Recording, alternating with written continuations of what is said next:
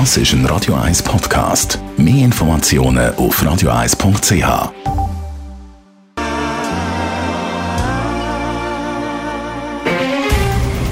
Der Finanztag auf Radio 1. Verstehen, was Menschen und den Markt bewegt. In Zusammenarbeit mit der Zürcher Privatbank Merki Baumann.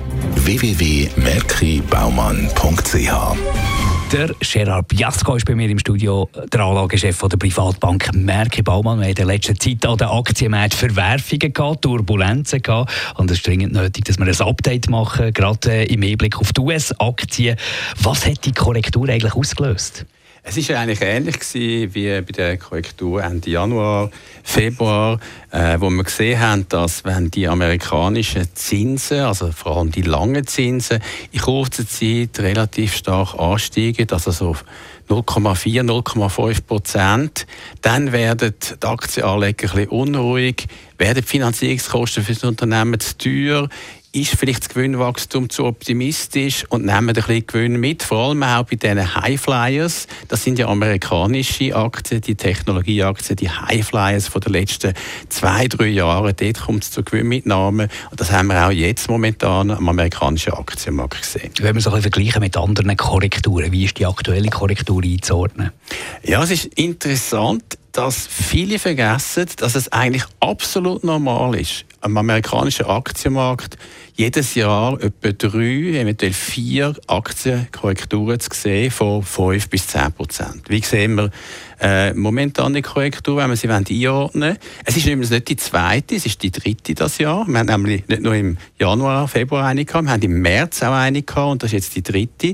Und auch im Ausmaß ist sie ähnlich mit diesen ungefähr 10 Prozent. Also es ist nicht ausgeschlossen, dass wir noch eine haben, aber die Wahrscheinlichkeit, dass wir durch sind mit den verschiedenen, die man pro Jahr im Schnitt hat im amerikanischen Aktienmarkt, ist doch klar über 50 Prozent. Wir haben ja äh, eine riesengroße Party, salopp ausgedrückt, seit extrem langer Zeit. Äh, wir reden auch von einem Bullenmarkt. Ist jetzt das schon das Ende von dem, von dem US-Bullenmarkt?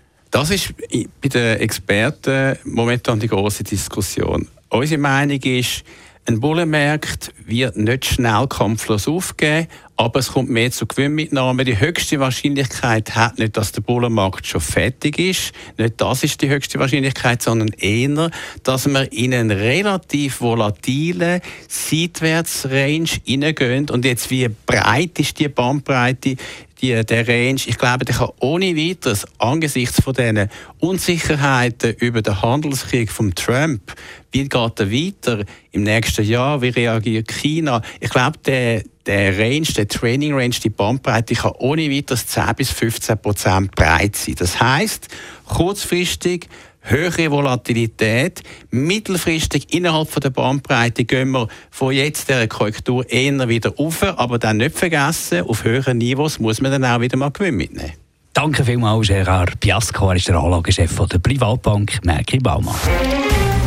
Der Finanztag gibt es auch als Podcast auf radioeis.ch. Präsentiert von der Zürcher Privatbank Merki Baumann. www.merkibaumann.ch